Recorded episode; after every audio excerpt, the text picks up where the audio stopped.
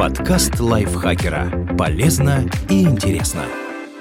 Всем привет! Вы слушаете подкаст лайфхакера. Короткие лекции о продуктивности, мотивации, отношениях, здоровье, в общем, обо всем, что сделает вашу жизнь легче и проще. Меня зовут Ирина Рогава, и сегодня я расскажу вам, как стать миллионером. Перестаньте ныть и возьмите ответственность за свое финансовое благополучие на себя. Почему именно миллион?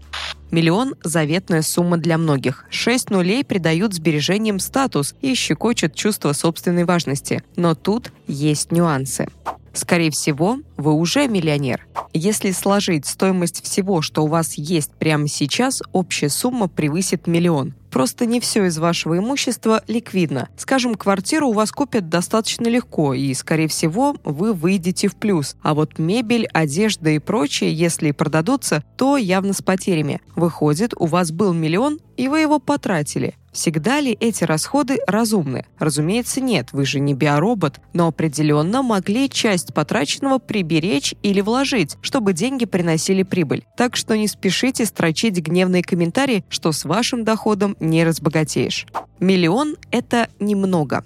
С зарплаты в 20 тысяч миллион выглядит недостижимой вершиной. Даже если бы вы сохраняли заработанное целиком, то пришлось бы копить 4 года и 2 месяца. Если откладывать 50 тысяч в месяц, срок сократится до 1 года и 8 месяцев – когда в дело вступают цифры, миллион не выглядит такой огромной суммой. Чтобы получить миллион, надо превратить идею в цель. Возможно, это будет крайне долгосрочная задача, но вы будете четко понимать, как и когда можете достигнуть желаемого. Вам придется составить план действий и следовать ему, а это точно продуктивнее, чем нытье.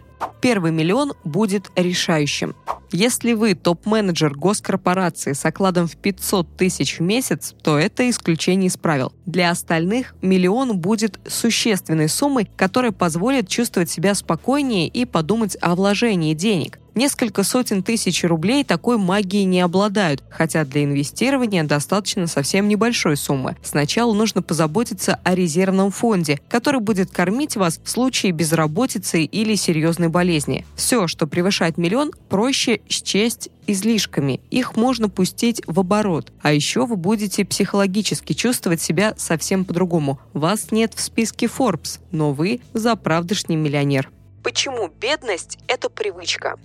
Возможно, вы привыкли ругать правительство, которое работает не так и вставляет вам палки в колеса. Считать, что богатым можно стать только через воровство и взятничество, а вы-то честный, поэтому бедный. Ждать, когда прилетит фея крестная и превратит вашу тыкву в огромное состояние. Исходите из реальной ситуации. Государство действительно много чего вам должно, потому что вы платите налоги. Но просто возмущаться недостаточно, чтобы добиться справедливости. Некоторые богатеют нечестным путем, и это преступление. Другие зарабатывают деньги легально, например, с регистрацией ИП и без СМС. Но последние много работают, а вы слишком надеетесь на фею крестную, которой и не существует. Возможно, вы действительно потратите массу сил и не разбогатеете, но если вообще ничего не делать, все точно закончится неудачей. Вот несколько привычек, которые не дают оттолкнуться от финансового дна и всплыть на поверхность благополучия.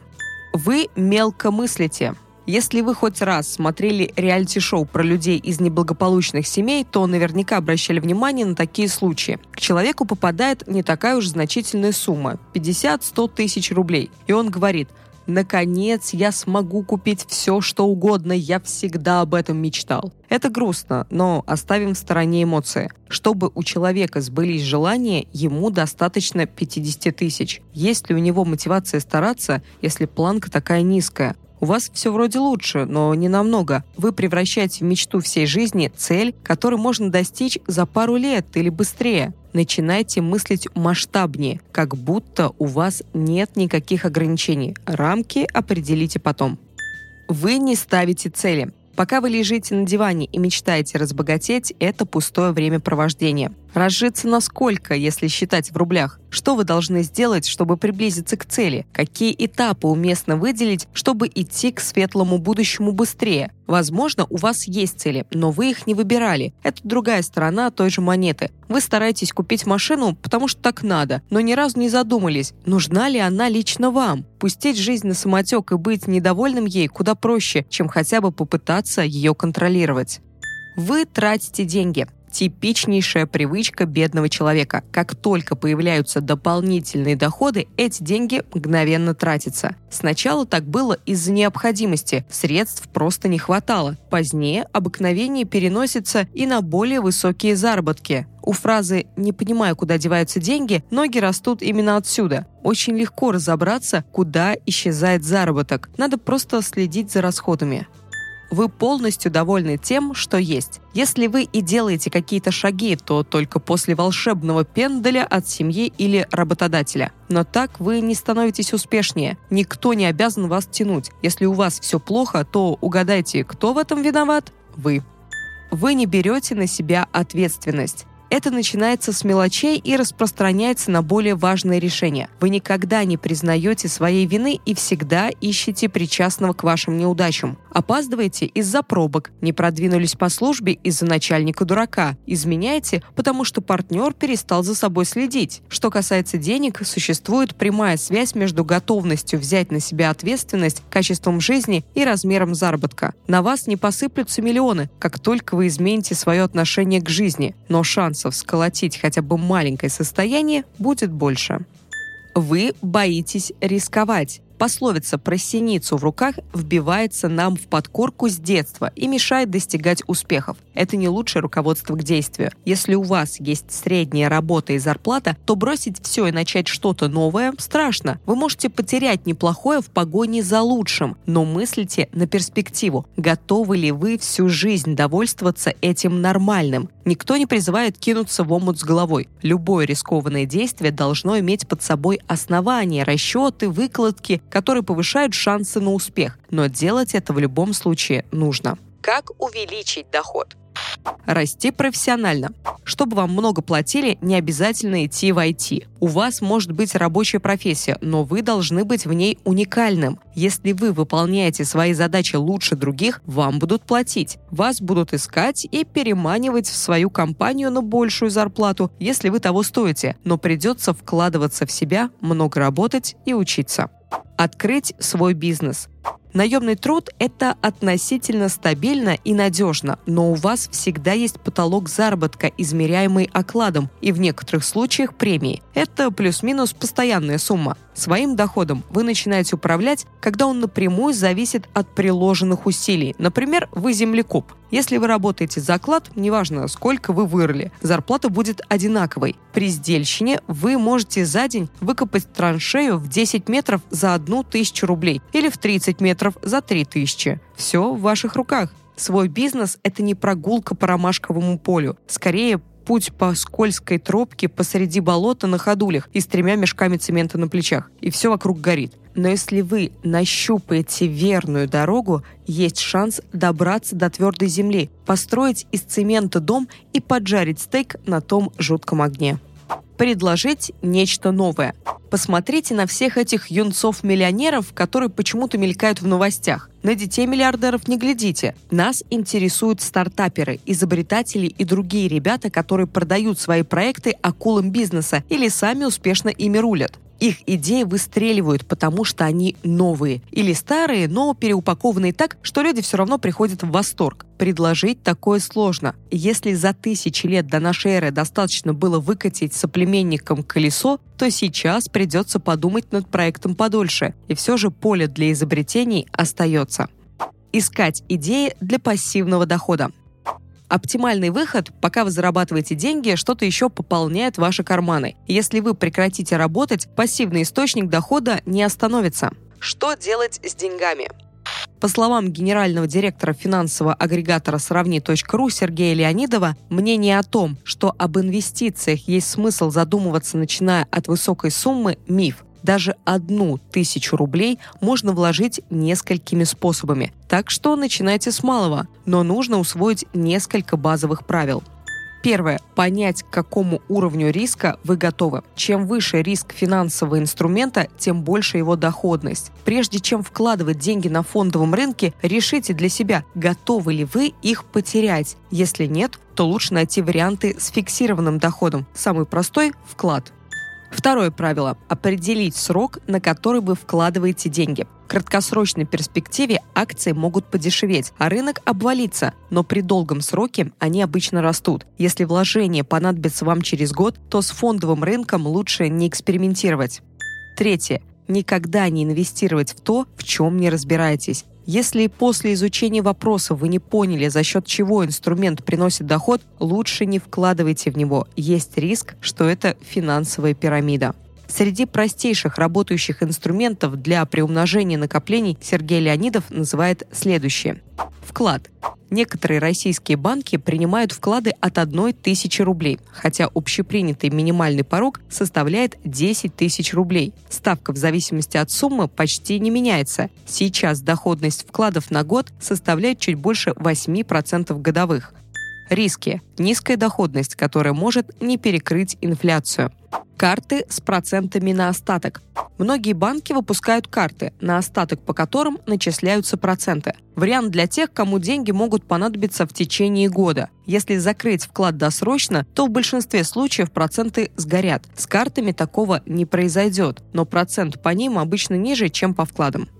Риски. В отличие от вклада, где ставка прописана в договоре и действует весь срок, процент на остаток банк может поменять в любой момент. Накопительный счет. Еще один аналог вклада. У многих банков прямо в приложении можно открыть накопительный счет и закрыть в любой момент без потери уже заработанных процентов. Обычно ставки по нему совпадают с процентом на остаток. Удобство в том, что деньги изолированы и вы их случайно не потратите. Кроме этого, у многих банков можно настроить автоматическое пополнение. Например, раз в месяц зарплаты. Хороший вариант для тех, кто не уверен в своей финансовой дисциплине. Риски. Как и по карте с процентом на остаток, ставка по накопительному счету может поменяться. ПИФы.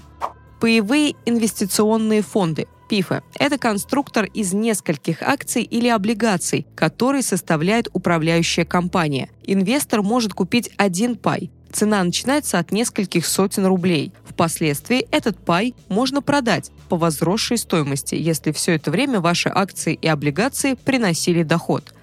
Риски. Нужно платить вознаграждение компании каждый год, даже если фонд терпит убытки.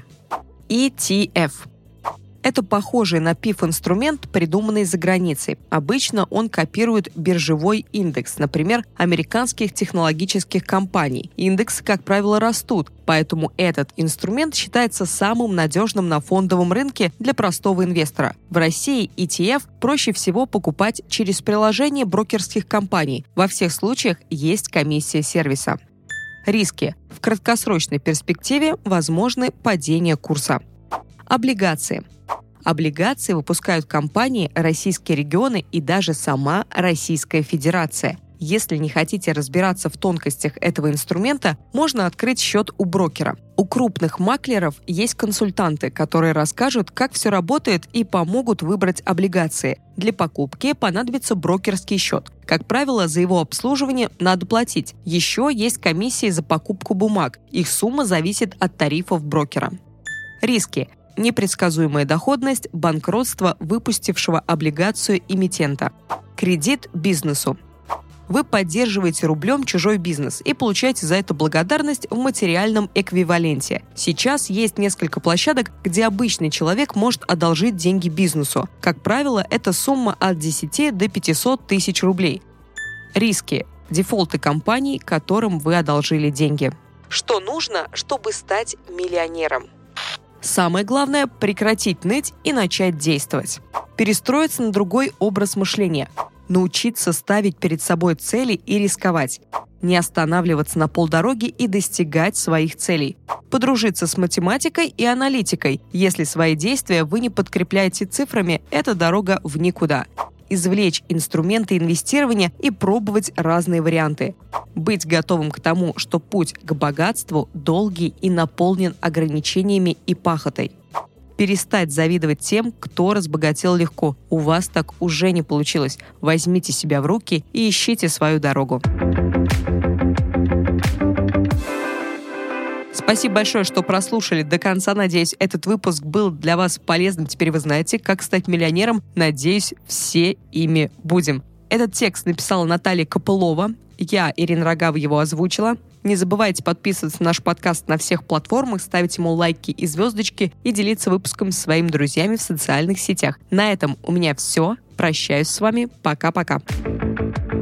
Подкаст лайфхакера. Полезно и интересно.